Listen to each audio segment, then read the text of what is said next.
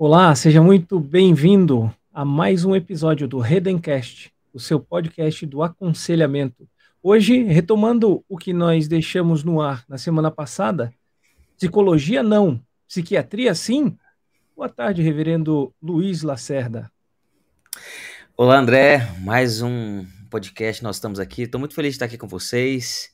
E essa pergunta aí, ela é, ela é polêmica, nós vamos tentar respondê-la hoje, dando algumas aplicações e lições para a gente pensar relacionadas à vida cristã. E você, Rodrigo, o que você acha? É um desafio para a gente, né? Mas eu quero é, dar as boas-vindas, né? Tanto a vocês quanto às pessoas que irão acompanhar o nosso episódio. E já foi um desafio para a gente, né? Porque tocar na, na psicologia já é um desafio grande. Muita gente vai querer procurar o nosso erro e não nos ouvir. E quem, di, quem diria a gente estar tá aqui né, reunido para falar sobre psiquiatria, se a gente deve aceitá-la, acatá-la, envolvê-la e quais seriam os nossos desafios com relação a isso. Mas aí eu vou devolver para André e perguntar a ele, meu irmão, o que é que tem para a gente aí? Manda. Então, ah, para introduzir o assunto, para iniciar aqui, eu gostaria de que vocês nos trouxessem brevemente é, algum conceito ou uma diferenciação entre psicologia e psiquiatria. Qual a diferença básica? Olha, é, as diferenças elas podem ser basicamente três, né? Primeiro, a formação, depois a área de atuação e, em terceiro lugar, a, a abordagem. Deixa eu começar pelo começo. Uh, um psicólogo ele faz o curso de psicologia, enquanto um psiquiatra ele faz um curso de medicina e, e depois se especializa na área de psiquiatria. Então são formações bem diferentes. Enquanto um psicólogo ele faz de 4 a 5 anos de curso, é, um médico psiquiatra ele faz é, seis anos de medicina, mais três, quatro anos, se não me falha a memória de especialização. A formação ela é bem diferente. É, isso muda a maneira como eles, a área que eles operam. Por exemplo, enquanto o médico ele tem autorização por causa da sua formação para interferir no corpo como um todo, inclusive na bioquímica cerebral, é, receitando remédios psicotrópicos, por exemplo, o psicólogo ele não pode. As ferramentas do, do médico, ela, eu poderia dizer que são ferramentas mais materiais, por assim dizer. Enquanto as ferramentas do, do psicólogo não são ferramentas materiais, porque ele usa o discurso, a análise e a fala, tanto dele quanto do paciente. E por fim, mesmo que ambas as áreas é, compartilhem de alguns pressupostos em algum momento, dependendo da linha da psicologia que nós estamos falando, dependendo da, da formação da psiquiatria que nós estamos falando, ainda assim, é, o, o terapeuta, o psicólogo, ele vai tentar lidar com os aspectos emocionais, através de, da terapia. E o psiquiatra vai tratar com os aspectos emocionais através da, do, de medicamento. Isso faz com que na conduta, na abordagem, é, seja bem diferente. E veja, assim como nós falamos na, na, no episódio passado da cultura psicologizada, é, não é que nós somos contrários à medicina, mas coisas boas, como a medicina, podem ser utilizadas para finalidades ruins. E é isso que a gente precisa entender e que nós vamos falar um pouco mais nesse episódio. Ótimo, Luiz. É, realmente a gente tem essa, essa, esse desafio aí, né? A gente tem essa problemática que tu acaba de falar, da medicina, por um lado, ser mal vista, é, a gente falou sobre isso né, no, no episódio passado sobre é, as pessoas colocarem toda a sua esperança na psicologia ou outras pessoas quererem é, desmontar né, a psicologia como um todo. E muita gente, quando é, pensa em aconselhamento e joga a bola para que a gente converse sobre essa temática, é como se a gente fosse novamente né, ter esse desejo de querer desmontar a, a psiquiatria, as coisas que é, são envolvidas aí. E como você bem disse, a gente não tinha esse objetivo. Mas a gente sabe bem que André tem outras perguntas aí, vai poder ir direcionando as coisas para a gente. Eu não vou nem esticar muita corda aqui para ele poder ir dando o trilho para a gente. Vai, André. O que é que tem mais para a gente? É, pela apresentação que vocês fizeram, é, deixa eu ver se eu sintetizo para ver se eu compreendi para nós seguirmos adiante. A, a, a, psiquiatria ela vai trabalhar da, na fisiologia, no corpo humano, com medicações, com neurotransmissores, no sistema nervoso central, algo é, concreto, vamos dizer assim, no sentido de, de eu mensurar por exames, enquanto que a psicologia trabalha na questão comportamental, na questão de avaliação subjetiva, eu diria, porque é o terapeuta tendo uma impressão e colhendo informações do que do que o seu o seu é, é, paciente está falando.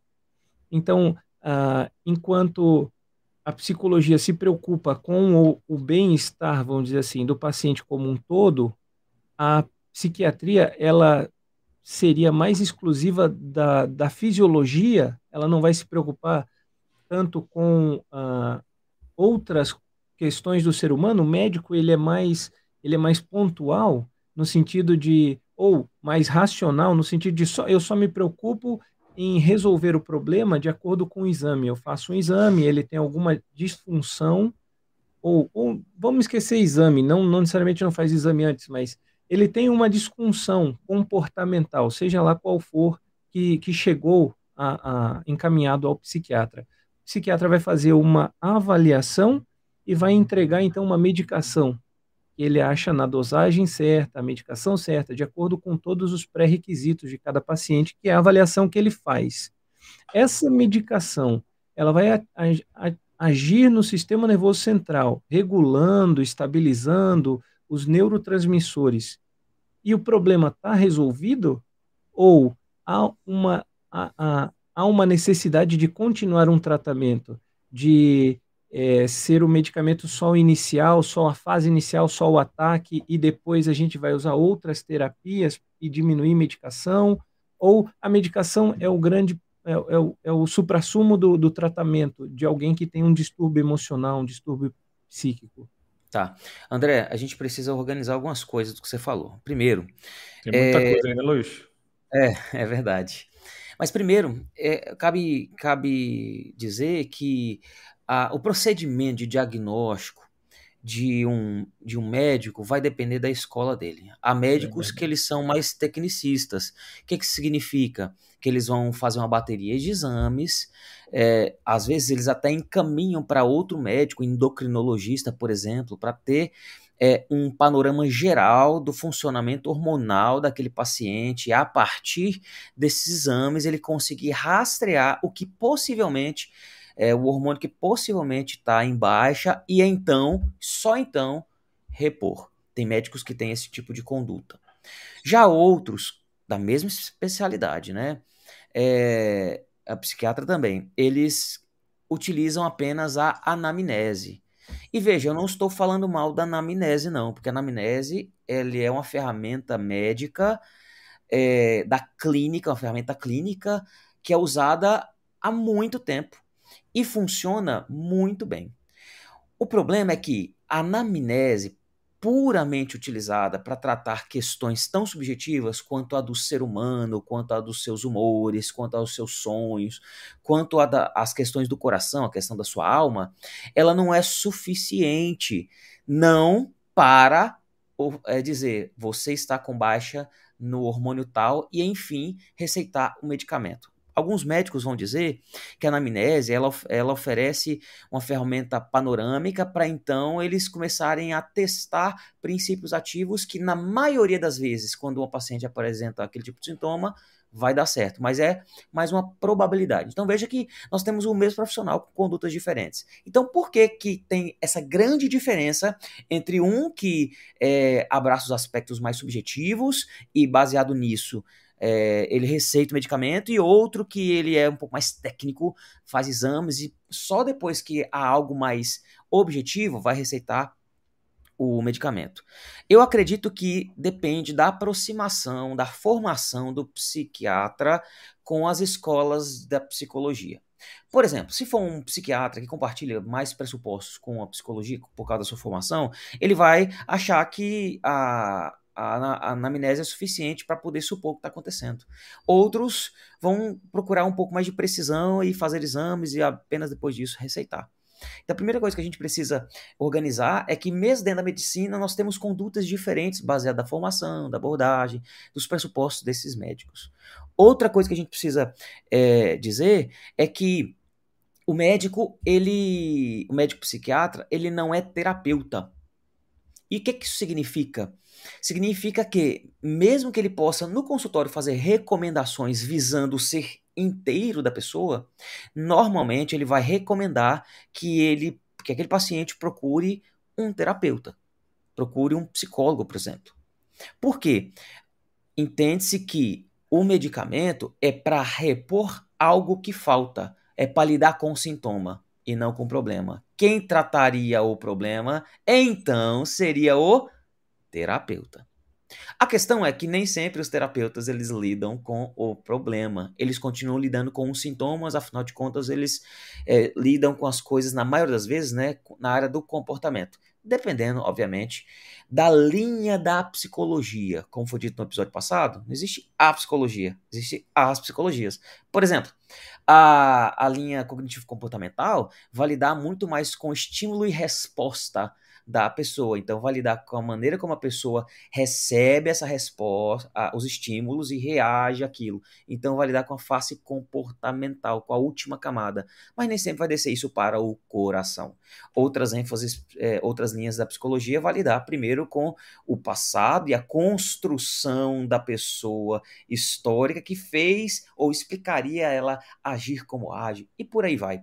Apenas essas duas definições já organiza bastante as coisas para é, na cabeça da gente para mostrar que, primeiro, a gente não é contra a conduta médica, nem contra medicamento em si, é, mas nós somos contra a abordagem de alguns médicos que têm uma cultura de medicamento e dos próprios pacientes, então, dos pacientes que querem tomar medicamento ao invés de é, investigar mais profundamente o que está acontecendo, porque o que ela reclama normalmente é só sintoma, não é problema. Essa questão da automedicação é muito complicada para a gente, né? Porque é, é um problema para a gente como conselheiro, é um problema para o médico que está acompanhando. Às vezes o, o, terapeuta não sabe o que está acontecendo, mas é, é, inevitável a gente não falar disso, né? De, depois dessa explicação do Reverendo Luiz aí, e não tocar um pouco no assunto de que um dos grandes desafios da psiquiatria é que algumas coisas não são tão claras, né? Alguns exames não vão dar tão definidos e muitas vezes eles estão trabalhando com comparação ou, com, ou somando medicamentos. E aí existe um, um, um pouco de teste, e como ele bem falou, vai ter também a questão da, de qual escola, de qual linha ele vai seguir. Eu diria que é, existem algumas linhas hoje que são é, menos medicamentosas e que têm aberto mais o, a, as vistas para que é, o paciente seja mais ouvido e os médicos se utilizam até de uma expressão, né, uma medicina mais integrativa. Então, eles tentam é, enxergar um campo de visão, né, é, o que está acontecendo na vida do paciente de maneira maior. E aí, é, associado a isso, eu acho que a André falou alguma coisa em relação à alma. André, volta aí com essa questão para a gente, por favor. O reverendo Lacerda. Reverendo Lacerda, desculpa, reverendo, ele tocou nessa. É, ele disse que é, alguns é, terapeutas ou psiquiatras eles fazem a anamnese e procuram mais entender as questões da alma e, e, e, e entender o ser humano como um todo e não só os exames, né? São não, não só é, biologicamente falando. É, eu, eu antes de, de, de nós começarmos aqui, eu estava lendo algumas reportagens e artigos e tal, e alguns dados me chamaram a atenção é, um deles é que de 2017 a 2019 houve um aumento de 79% no uso de psicotrópicos ou na prescrição de psicotrópicos. E de 2009 a 2021, que foi o tempo da pandemia, houve um aumento de 29% de casos e é, sendo tratados também com medicação. É, essa questão da, da, alma, de problemas da alma, e, e, uma observação que eu fiz lendo todos esses artigos é de que todos eles é, tratavam da questão comportamental. a, a pandemia trouxe muitas mortes e as pessoas é, sofriam por causa das mortes, elas sofreram ou é, ficaram isoladas e por falta do, do, da vida em sociedade, da socialização, elas ficaram deprimidas. Enfim, eles foram elencando vários é, elementos, principalmente da pandemia, é, que causaram esse aumento nos transtornos. Mas, no entanto, eles resolvem tratar com medicação. Se o problema foi a pandemia, a, o, o, isolamento, a perda de entes, isso não é algo relacionado, é, como o reverendo Lacerda colocou aqui, à alma, é, é, e como que a gente vai tratar alguma coisa da alma que foi é, de sentimentos, porque foi uma perda de um ente querido, ou foi o distanciamento da sua família, como que a gente vai tratar isso com medicamento? Eu acho que é aí que nós temos um, uma, uma diferença da psiquiatria para vocês, eu vou dizer nós, né, que somos aconselhadores.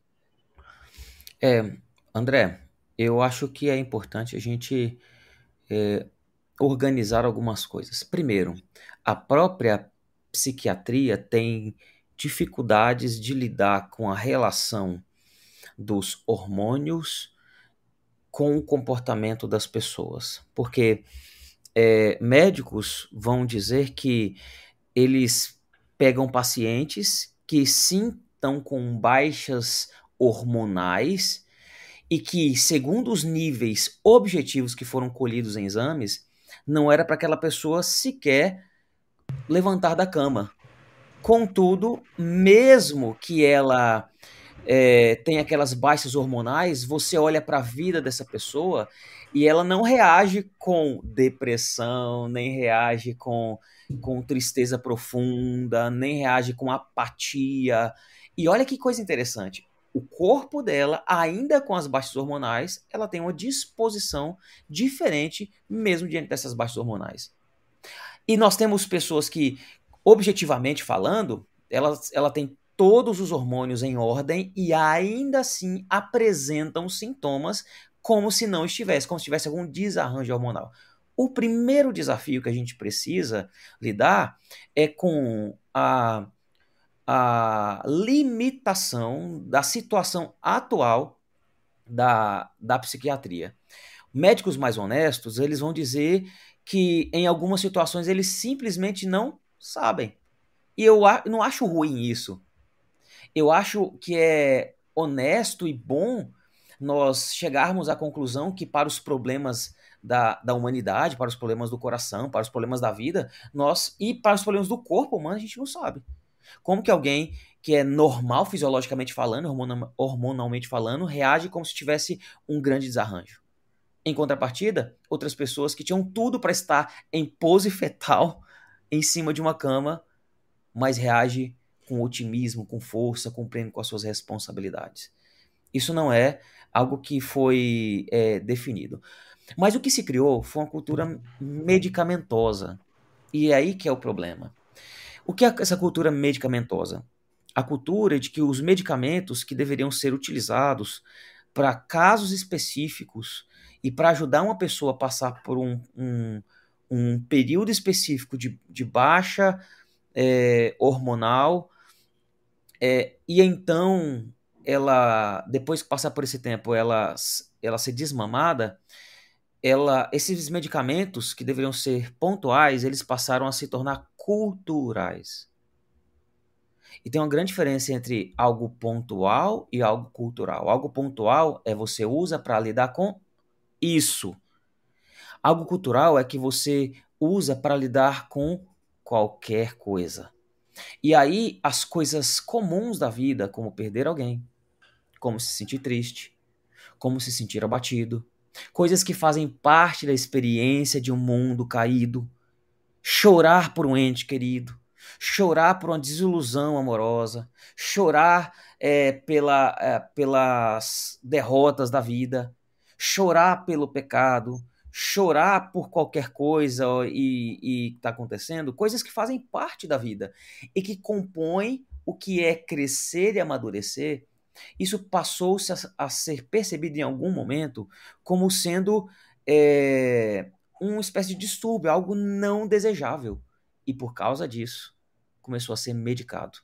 Aquilo que nós precisamos passar para crescer se tornou doença e precisa ser medicado. Então as pessoas, elas não aprendem a lidar com as variações pessoais, com os altos e baixos da vida, e digo mais, como cristão, como conselheiro cristão, elas não aprendem a lidar com isso diante de Deus, obtendo os recursos bíblicos, a esperança é, que só podemos obter através da fé, a paz que excede todo entendimento, porque ela já associa diretamente isso com algo que precisa ser medicado, porque simplesmente na cosmovisão dessa pessoa, na maneira dela enxergar a vida, ela não pode experimentar isso, o que não é verdade.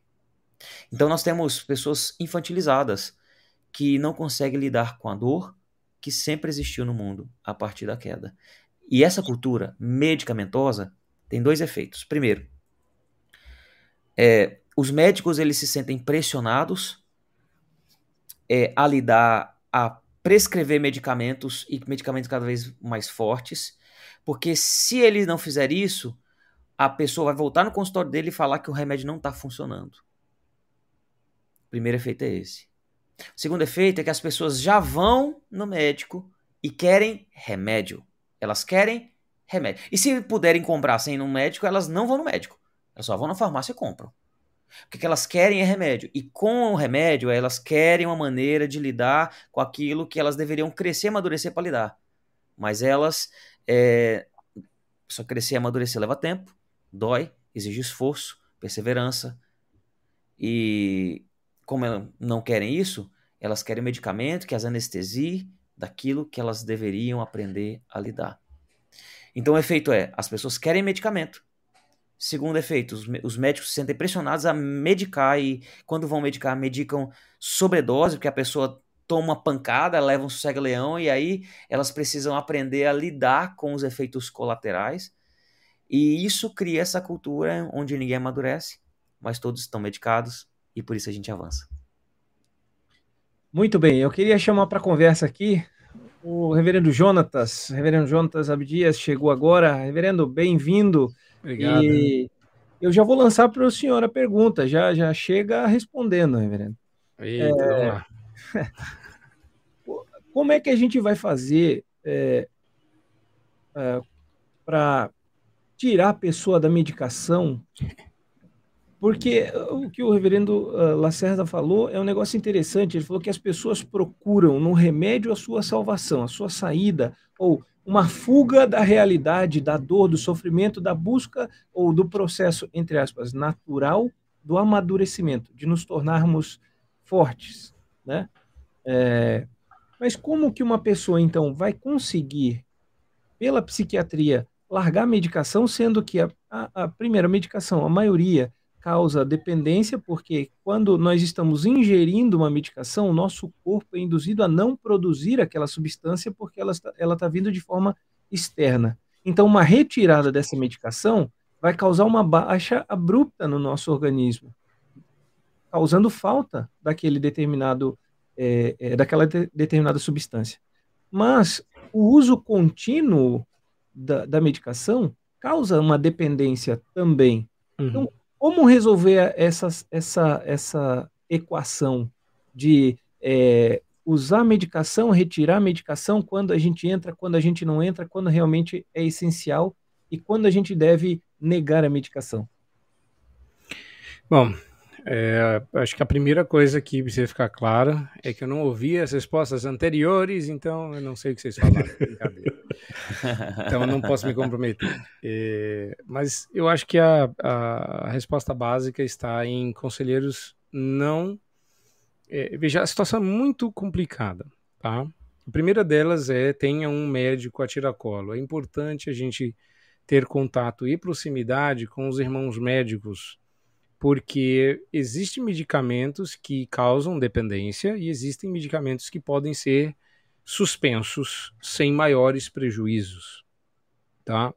A gente também tem que levar em consideração que muitos medicamentos é, psiquiátricos, eles que foram, é, é um, um pouco de mito achar que todo medicamento melhora o paciente de maneira que a gente está lutando contra uma coisa que faz muito bem. e o relato uh, comum de pessoas que acabam deixando o tratamento psiquiátrico é o quanto de efeito colateral esses remédios causam e o desconforto é maior do que o benefício e elas passam por elas param de tomar por conta própria. Então, isso é um outro problema. Mas o conselheiro bíblico, o pastor, o irmão da igreja que fez o curso, que estudou, que leu o livro, ele não é médico, então ele de fato não pode fazer essa, essa suspensão de remédio. O ideal é a gente ter essa, esse vínculo de parceria para poder encaminhar os nossos uh, aconselhados a um médico que tenha um mínimo de treinamento em aconselhamento, uma boa teologia e seja de nossa confiança e que saiba que a gente está encaminhando ele para uma reavaliação do uso do, do medicamento com vistas a que ele pare de tomar, tá? Então existem medicamentos que se você for começar o processo de desmame, você leva de 15 a 20 dias para poder parar de tomar. Então você não pode do, do, imediato, porque se você para, crise de abstinência pode ultrapassar esses dias, pode ultrapassar 20 dias de crise de abstinência, tá? Uh, eu acompanhei uma aconselhada que resolveu parar de tomar por conta própria o remédio e estava tendo os efeitos colaterais da crise de abstinência. E eu recomendei que ela procurasse um médico, ela foi muito relutante e eu tive que acompanhar ela ao longo do processo da abstinência. Não é uma coisa muito fácil, mas a gente não tem esse poder. Então, o que eu digo para o irmão ou irmã que está considerando o tratamento psiquiátrico é que esse é um caminho que não é sem volta, mas é igual se perder em São Paulo. Se você perder a entrada, o retorno está a alguns quilômetros de distância e não é tão simples voltar para onde você está. Então, às vezes, a gente precisa considerar isso com um pouco mais de cuidado e a gente considera muito facilmente o tratamento medicamentoso por conta da promessa de alívio imediato. Não sei se respondo a sua pergunta, mas é, é por aí que eu, eu tenho caminhado. Tá no mudo. Desculpa. É, é um alívio imediato, mas é, é pra, o que me chamou a atenção de tudo que eu li é, acerca disso é, e eu acho que esse é o grande ponto do aconselhamento que nenhuma outra ciência vê, e aí vocês que são os doutores no assunto, vocês vão confirmar, me corrigir ou corroborar com a minha constatação, é de que todos eles se preocupam muito em fazer uma anamnese, em prescrever a verdadeira a dosagem, a, a adequada dosagem e tudo mais, mas em nenhum artigo que eu li, e nenhuma reportagem, entrevista que eu li, há alguma menção à causa do problema. Eles querem com tudo isso, resolver os sintomas, mas a causa é, de, é desprezada. A causa não é trabalhada. É, é nesses artigos que eu já citei aqui, o, o algumas, é, o isolamento, a perda, a perda de, de entes queridos, isso tudo causou depressão, ansiedade, esse, esse, é, transtornos mentais nas pessoas, e eles trataram com a, a medicação. Mas não tem, eu acho que essa é a divisão que se faz entre psicologia, psiquiatria e aconselhamento, e aconselhamento bíblico, aconselhamento redentivo, é porque o aconselhamento ele busca é, a origem, a fonte do problema, ou resolver, entre aspas, resolver, porque não somos nós que resolvemos, mas chegar a tratar a, a origem. Olha, se me permite, me parece que a causa não aparece nos artigos e livros porque ela é pressuposicionada. Eu, eu, eu, ou seja, eu estou brincando aqui com a ideia de que é um pressuposto e que deveria ser pressuposicional, mas não é, não pode. Né? Você não pode presumir é, e ter o pressuposto quando se trata de, um, de uma doença. É? Mas a verdade é que todo mundo sabe que o pressuposto é que está ocorrendo na pessoa um desequilíbrio químico, moralmente no cérebro, tá? Então, se é assim, eu não preciso é, recalcular todo o projeto. Eu só preciso trabalhar os efeitos que este desequilíbrio químico está causando. Então não se fala de causa, porque a causa é essa. Quando você fica de luto, acontece um desequilíbrio químico no cérebro. Quando e você resolvendo o desequilíbrio, você tá resolveu o problema. problema. É. Então, agora, sabe qual é o problema de fazer medicina com base nisso? É, é- é é, hoje em dia se respeita muito o sabe-se lá o que baseado em evidências. Tá? Então, hoje a ciência é evidencialista. Você faz é, psicologia baseada em evidências, você faz neurociência baseada em evidências, você faz o quê baseado em evidências. Mas quando você fala assim, está acontecendo um desequilíbrio químico no seu cérebro, que ninguém tem como mapear, eu, só, eu sei disso só de conversar com você, e não existe exame para comprovar, eu estou fazendo eh, ciência baseada em pressupostos. Isso. E- E ainda te chamam de negacionista se você falar isso. É, pois é. E o problema de você ser um pressuposicionalista, como ó, acredito que todos nós sejamos aqui, né? Se você não for, você já, já fala logo que a gente já desliga. É, né? que, né? É, a, nossa, a nossa linhagem, a nossa nobre linhagem de Van Til passando por Schaefer, é, Vadislau, tem que, tem que trazer A- alguma coisa de pressuposicionalista, né? Mas se, se a questão é pressuposicional, então não está em xeque uma abordagem científica ou não. Está em xeque uma abordagem filosófica ou não. E aí a pergunta é qual é o pressuposto e se esse pressuposto se sustenta à luz de coisas que avaliam pressupostos. pressupostos. E ciência não avalia pressupostos. A, a ciência ela é basicamente evidencialista. Eu não estou simpli... eu estou tentando não ser muito simplista, mas se a gente vai falar de causa, a causa, se ela é baseada em evidência, a primeira pergunta que eu treino qualquer pessoa que passa por mim e está fazendo um aconselhamento, está fazendo tratamento, fazendo um aconselhamento comigo e um tratamento psiquiátrico, é perguntar quais são as evidências que fundamentam as conclusões do médico. Entendeu? Ah, hoje à tarde, minha esposa está levando minhas filhas ao médico e ela está de posse dos exames é, que elas fizeram. Então, se a médica disser elas têm alergia, ela precisa mostrar as evidências. Então, ela não falou nada na primeira, ela mandou fazer um exame, o resultado do exame saiu, tem uma lá que tem alergia ao planeta Terra, e ela vai chegar lá e vai falar: olha, ela tem essas e essas alergias, e aqui estão as evidências. Percebeu?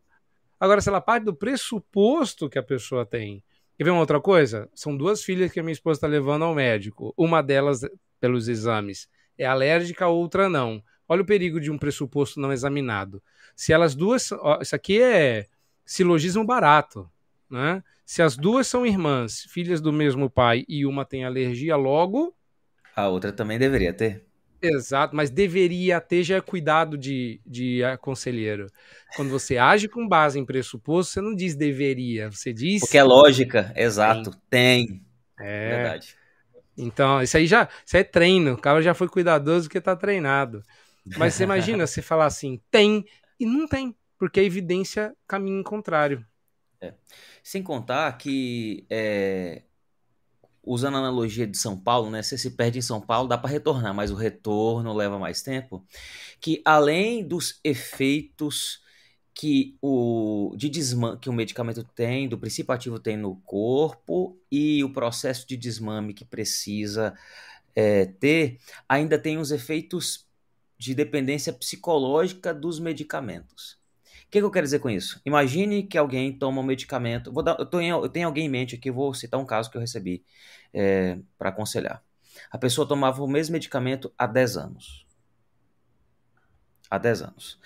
E é, a, a, em, quando nós começamos o processo de aconselhamento, teve. Na segunda semana logo, parece que ela não, não comprou o medicamento, não tomou o medicamento e brigou com todo mundo que passou na frente dela.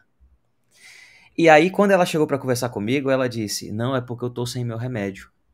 E eu perguntei: Há quanto tempo? Ela falou: Um dia. E já foi suficiente para você brigar com todo mundo que passou pela sua frente? E aí, conversando com ela, ela, ela confessou que bastava ela ficar um dia sem medicamento que ela brigava. E aí eu perguntei assim é, para ela: você briga porque você não se controla ou você briga porque você sabe que pode brigar sem muitos prejuízos? Afinal de contas, você tem um álibi. Ela ficou em silêncio e não respondeu minha pergunta, pelo menos não inicialmente. Eu pensei que é... você ia terminar essa história com posição fetal, choro, é... Ou a pessoa tava sem medicamento e brigou comigo, né? Doada, rapaz. Eu pensei que ele ia contar outra história. Mas, mas, o, meu, mas o meu ponto é que é, há muitas. No caso dessa, dessa, dessa pessoa, eu recomendei que ela procurasse um médico, e esse médico, depois de fazer alguns exames, olha só, exames, notou que no com o medicamento e sem o medicamento que ele teve esse cuidado de fazer teste com o medicamento e depois fazer outro teste depois de ter desmamado ela do medicamento, os níveis hormonais dela eram exatamente os mesmos. Logo, é, ela agia como agia não por, por por uma resposta fisiológica, mas por uma resposta intencional do coração. Mas alguém poderia dizer, né? Não, mas e o, e o processo de desmame? É difícil. O médico fez um exame intermediário também. Há 10 anos que ela toma um medicamento. O corpo dela já metabolizava isso como se fosse açúcar que você que você come numa bala ali e vai para cima. Porque já estava acostumado com aquele, com aquele medicamento. Então, é, ela era dependente psicológica. Ela achava que o medicamento era que segurava ela na coleira, quando na verdade não era. Eu estava pensando em outra coisa, que, eu, que, é o que eu pensei que você ia contar, na verdade. É, um, por um outro lado, a gente tem as pessoas que já. É, vamos supor que a medicação foi útil.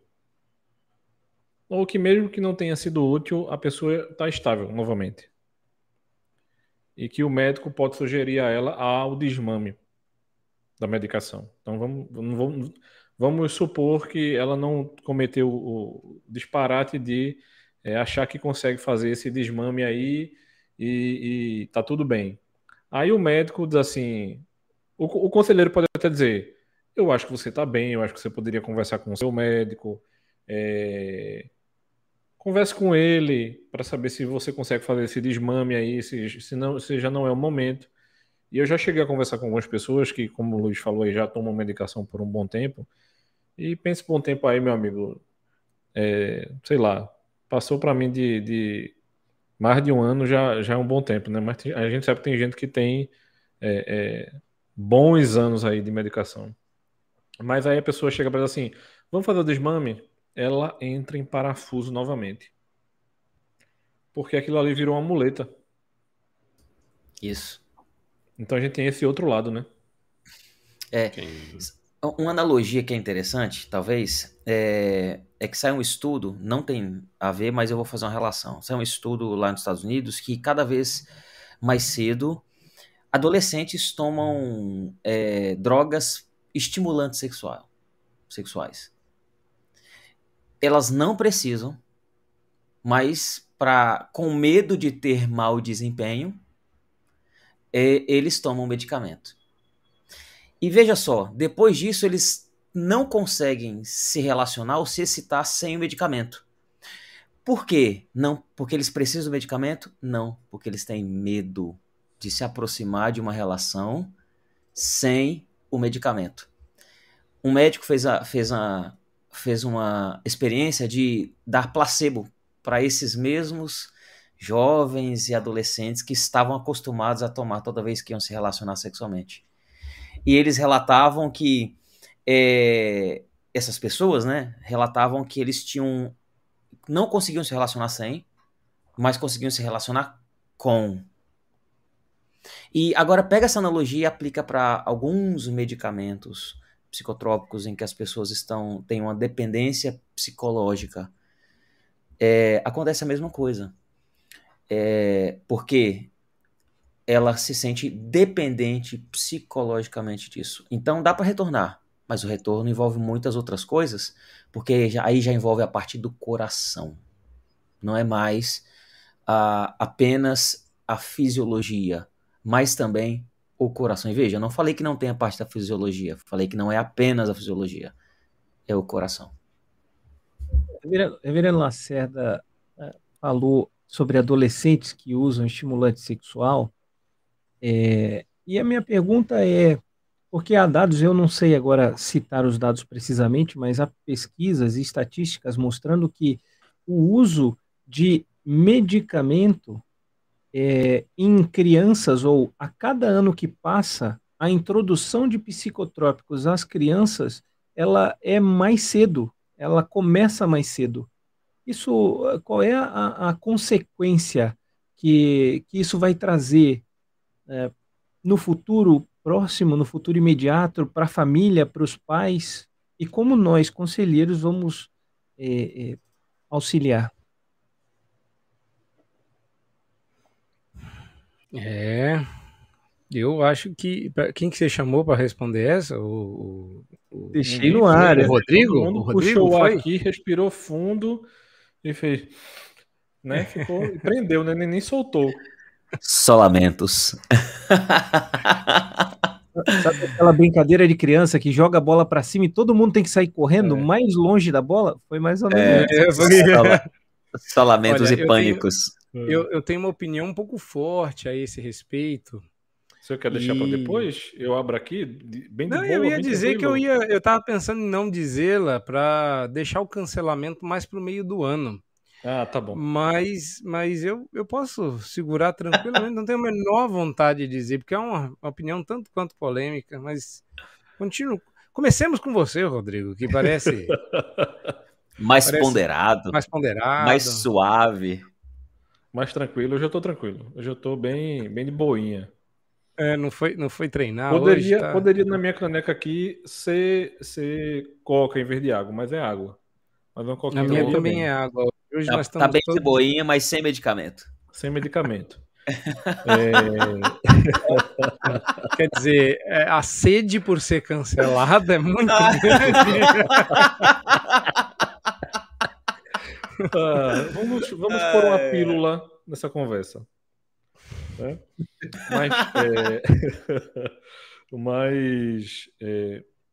é triste, é triste. A gente tá brincando aqui, mas ver é, não somente adolescentes, mas crianças sendo diagnosticadas cada vez mais cedo. E muitas vezes não é assim um super problema, mas é simplesmente porque o pai está enlouquecendo pedindo e acha que aquela criança precisa de medicação. Porque o que é mais fácil? Vamos pensar num caso mais simplório, que vai dar cancelamento e treta da mesma maneira mas eu acho que a gente precisa tocar nesse ponto. O que é mais fácil? Educar é, uma criança, brincar com ela, vai levar tempo. A gente precisa interagir com os nossos filhos, é, é, dar tempo a essa criança. E como diz a história, ela é criança. Ou providenciar, como diz a gíria, um negocinho para ela, para ela ficar mais tranquila.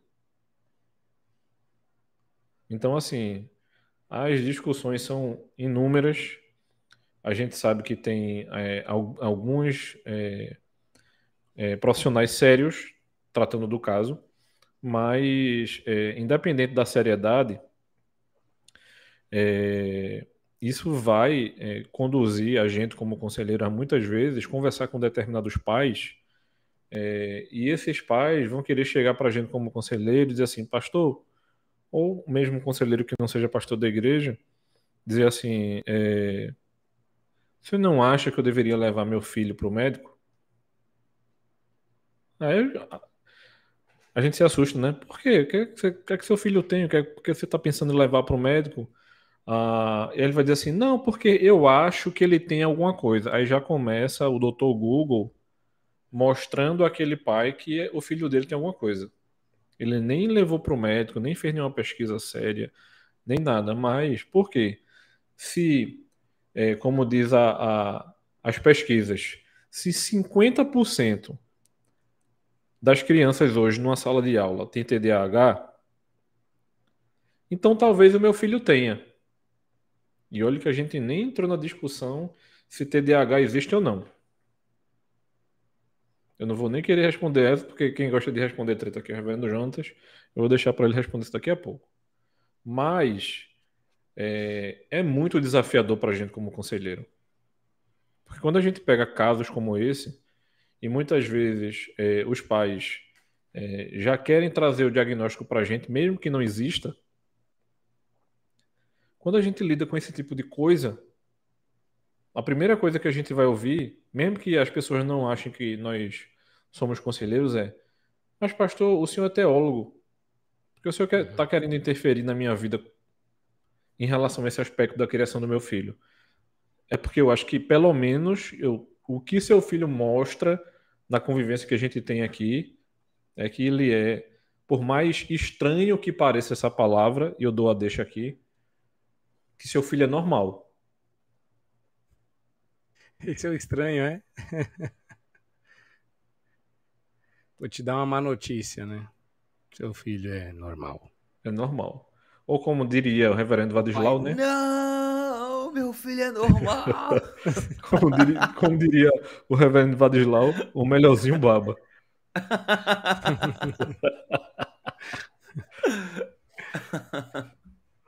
Lacerda, você quer levantar alguma bola? É, eu, eu não sei qual, qual, como é a experiência de vocês. Eu acho que a gente nunca chegou a conversar sobre isso. Mas como aqui na igreja é, eu trabalho diretamente com os adolescentes também, além da igreja inteira, é muito comum, muito comum, adolescentes já chegarem com a mentalidade formatada de que os filhos têm algo Algum dos três, viu? Eu acho que é os, os três cavaleiros do apocalipse da adolescência.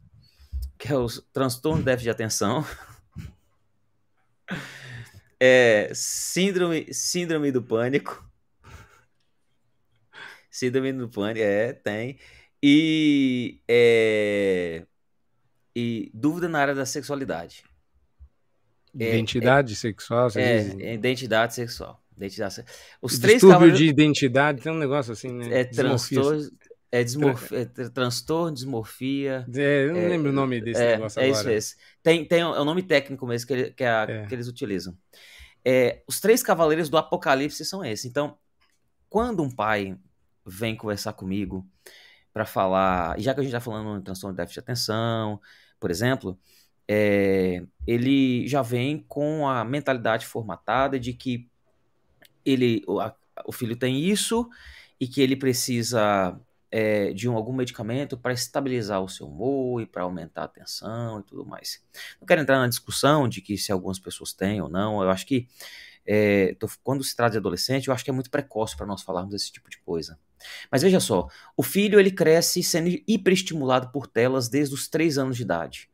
Os pais não conseguem sair para um restaurante e discipliná-lo o suficiente, porque dá trabalho disciplinar a criança. O, o, caminho da educação é sempre muito, muito, muito extenso e muito frustrante. Porque um pai que não tem um filho disciplinado, ele, ele acha que a disciplina do filho é muito, diz muito mais respeito a ele, é um fracasso pessoal do que o filho que está no processo de aprendizado. Então ele prefere dopar o filho com uma tela na frente do, do, do nariz para que ele fique sendo hiperestimulado constantemente e não dê trabalho à mesa do que gastar um, dois, três, quatro, cinco anos até que o filho comece a entender uh, como se comportar. E quantos jantares vão nesse tempo, né? E quantos jantares vão nesse tempo? Quantas birras vão nesse tempo? Quantas malcriações vão nesse tempo? Quantas frustrações dos pais, vergonhas? Mas o preço da educação é sempre alto e custa, e custa às vezes, é, a honra é, dos pais que vão passar vergonha.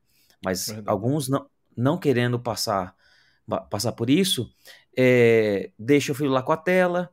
O filho é, que nunca foi estimulado a estudar, ler livro, formação do imaginário, sempre recebeu as coisas muito prontas ao invés de aprender a cultivar uh, isso o filho que sempre teve alimentação ruim, o filho que sempre que sempre se alimentou das maiores podridões de mí quando o assunto é mídia. Aí chega na fase da adolescência, quando o desempenho vai mal na escola e que ele está próximo do, do, do, do, vestibular e ele não consegue estudar, ele fala que o filho tem transtorno de déficit de atenção.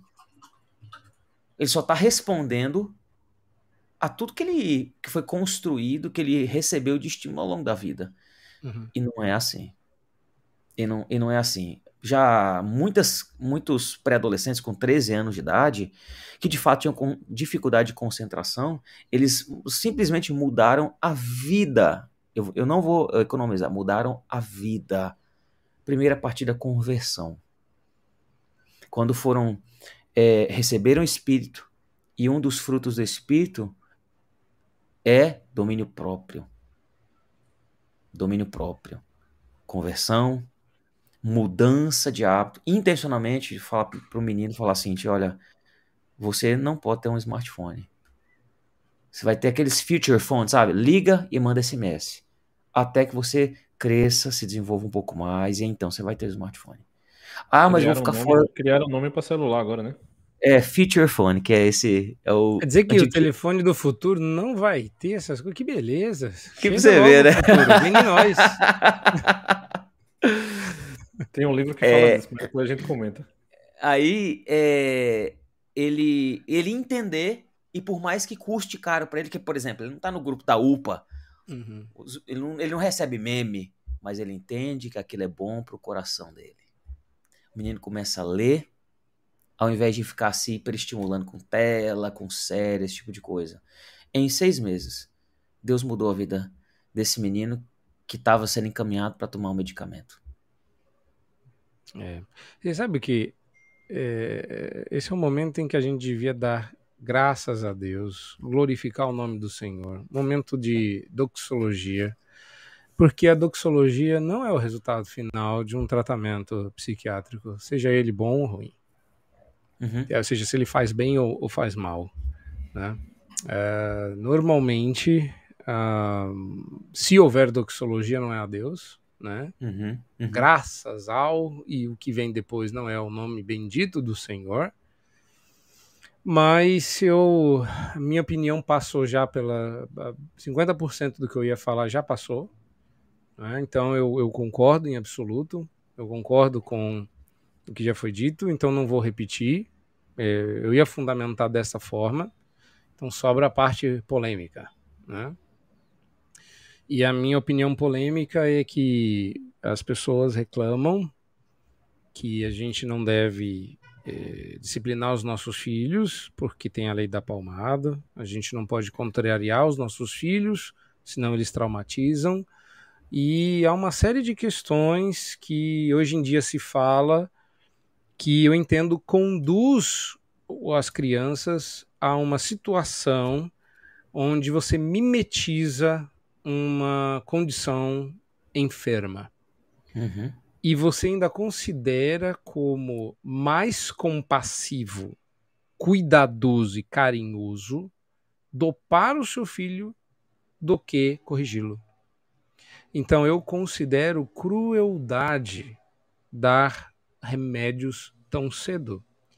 Porque, ainda que fosse benéfico e o seu filho ficasse mentalmente focado e de comportamento controlado, a longo prazo, os efeitos nos demais órgãos do corpo são extremamente danosos. Um rim tão jovem já tendo que filtrar esse tipo de coisa, um fígado tão jovem, tão imaturo já tendo que processar esse tipo de, de sobrecarga hormonal estranha, um cérebro em formação, já tendo os seus neurotransmissores alterados ou, eh, ou suprimidos ou superestimulados, a depender do problema e do medicamento. Vale a pena dizer, desculpa interromper, que eu já procurei e nunca achei estudo estudos relacionados, conversei com outros médicos, estudos relacionados dos efeitos desses medicamentos em adolescentes.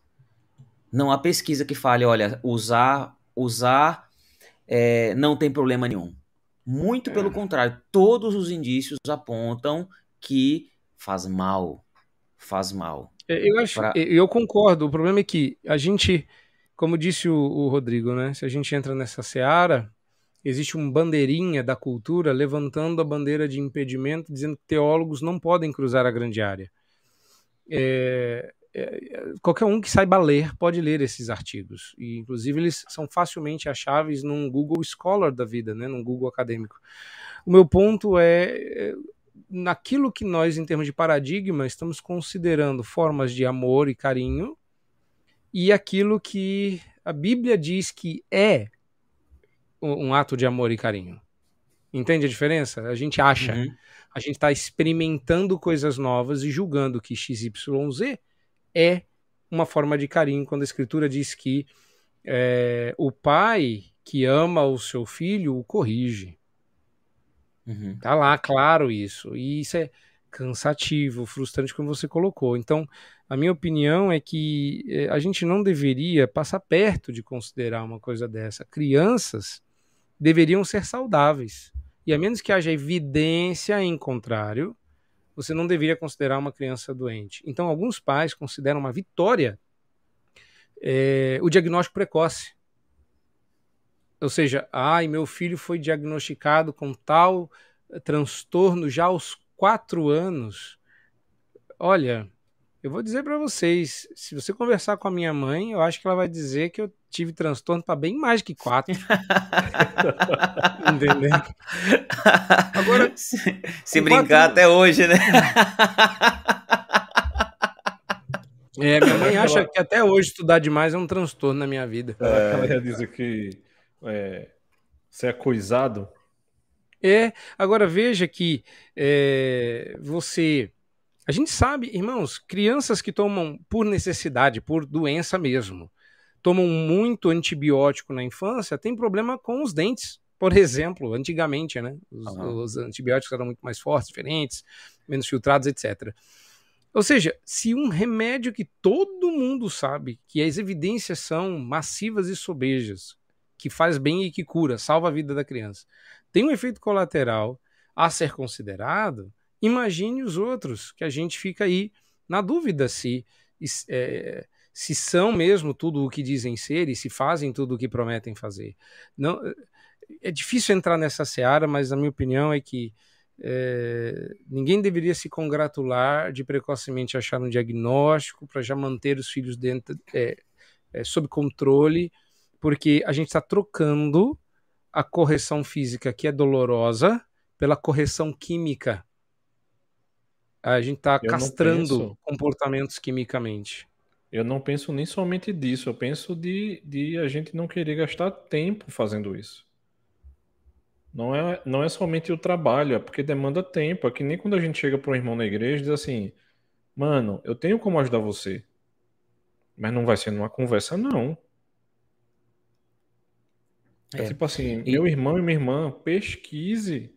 Vá procurar saber o que acontece antes de ir levar seu filho, ou até você próprio, num, num, ir num consultório e na primeira consulta já, já sair com a caixa de remédio. Não é assim que a coisa acontece. É, eu estava ouvindo vocês e eu estava pensando.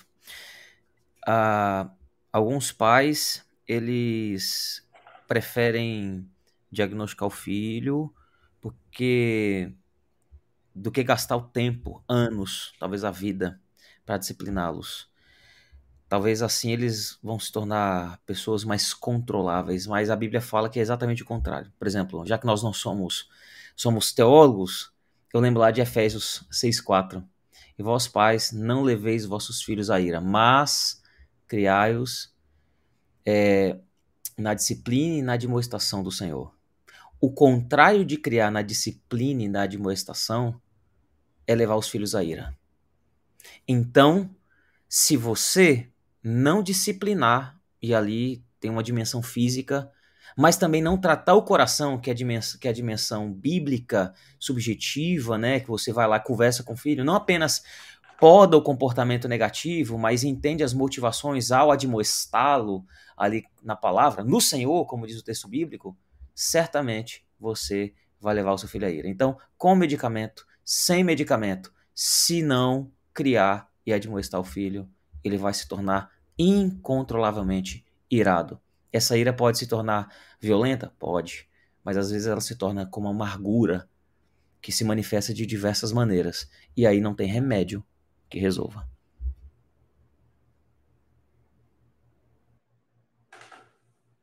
Acho que é isso. Opa, de novo meu microfone estava no mudo aqui. Reverendo Jonas, quer falar mais alguma coisa não? Não, eu concordo. Eu só já dei minha opinião, já vou ser cancelado. Não, não preciso ter a porta fechada para um possível retorno, né? Então. eu, eu acho que se for para ser cancelado, tem que ser cancelado em alto estilo, em grande estilo. Reverendo Rodrigo falou ainda há pouco ali, TDAH, se é que existe. Ele, ele falou, tá gravado aí. Depois falamos sobre disciplina, sobre gastar tempo. E aí eu peguei Provérbios 29, versículo 17. Corrige o teu filho e te dará descanso, delícias a tua alma. É o que diz o sábio aqui em Provérbios 29. E aí eu faço uma pergunta: TDAH existe? E se existe, as crianças hoje têm TDAH ou têm falta de disciplina? Mas, como sempre, nós não vamos tratar sobre isso hoje. Fica no ar essa pergunta para que semana que vem ou na próximo episódio nós tratemos sobre isso. TDAH existe? E se existe, é realmente o diagnóstico das nossas crianças ou anda faltando disciplina? Fica aí a pergunta. Fica aí a pergunta, né? Eu pensei que o André queria empurra, que a gente respondesse agora. a gente pro buraco, cara. Não, não calma. Não é para responder agora, não. Deixa, deixa no ar, deixa suspenso aí. É, passo a palavra agora para o reverendo Jonatas para se despedir. Vamos encerrar hoje aqui. Encerramos com essa, com essa dúvida, essa pergunta no ar. Então, passa a palavra ao reverendo Jonatas para encerrarmos, caminharmos para o fim aqui. Pois é, gente, foi uma alegria, uma pena que eu não consegui é, participar de todo, mas espero, espero ter contribuído aqui para tornar mais clara esta questão. Espero também que você considere procurar sempre e, em primeiro lugar, orientação divina e procurar orientação do seu pastor ou do seu conselheiro bíblico, porque a alternativa ela pode ser mecânica, manual e até mais cansativa, mas ela é a alternativa correta e, sem sombra de dúvida, a alternativa abençoada. E a gente espera, como a gente viu aqui alguns casos relatados, que a sua experiência seja essa de glória e que Deus restaure a sua vida através dos caminhos que Ele mesmo propôs em Sua palavra. Deus abençoe. Até a próxima. Gente, uma alegria muito grande estar aqui com vocês mais uma vez. É uma pena, reverendo Jonatas, só ter conseguido entrar no meio do, do episódio, mas já brilhantou aí com a gente. Eu pensei que André queria que a gente respondesse agora. Eu disse, mano, tu vai gerar um outro transtorno. Já apanhar das esposas da gente tudinho se a gente começar aqui uma outra história. O transtorno é outro para isso. A gente vai ter que inventar uma lei. Não vai ser nem Maria, né? Devia ser João. Aí só não sei qual é o sobrenome da lei, né? Para quem apanha da mulher. Mas enfim. É, a gente tem um privilégio muito grande aqui de, de poder conversar sobre essas questões que para a gente são caríssimas. E, mais uma vez, relembrando a vocês, se você ficou com a gente até aqui, é, isso aqui para a gente é muito mais do que simplesmente conversar se deve se tomar remédio ou não. Se você deve ir para o psiquiatra ou não. Como o Luiz falou agora no final, não é a gente não está querendo minimizar a questão nem do seu filho nem da sua família a gente acredita que Cristo realmente ele pode é, trazer não somente o benefício da salvação, mas o benefício de uma vida com Ele. E se a gente acredita nesse Redentor, a gente acredita que ele pode fazer muito mais coisa do que muitas vezes a gente imagina e tenta minimizar o Evangelho. Então, dos um dos nossos grandes desafios aqui como podcast é que você, meu irmão e minha irmã, não diminua a obra do nosso Redentor. E é com isso que eu quero encerrar e já passo para Luiz. É, eu sei que em alguns momentos é, nós falamos de coisas sérias e brincamos, mas não é para nós satirizarmos a dor de quem nos ouve, jamais. Nós não queremos ser insensíveis aqui. Mas talvez o, o tom e as risadas seja para nós tornarmos mais palatável aquilo que é tão indigesto no que a gente está falando. E a gente também não quer ah, criticar aqueles que estão passando por, pela experiência do medicamento, nem nada disso. Mas nós queremos oferecer esperança. Uma esperança para além do remédio. Uma esperança para além do que daquilo que a medicina se propõe a fazer. Porque há coisas que a medicina não pode fazer. Os problemas do coração, apenas o nosso redentor pode tratar. E isso vai além de medicamento. E isso para alguns pode ser aterrorizador, mas para outros pode ser algo vivificante. Afinal de contas, se isso vem do Salvador, está acessível para quem buscar na fonte de águas vivas. É isso aí, gente. Chegamos ao fim de mais um episódio do nosso Redencast. Espero que vocês tenham gostado. Espero que a gente possa ter esclarecido alguns temas polêmicos, abençoado a vida de vocês. Agradecemos por vocês permanecerem conosco até o fim. Deus abençoe todos vocês e nos vemos no próximo episódio. Próximo episódio. Até lá.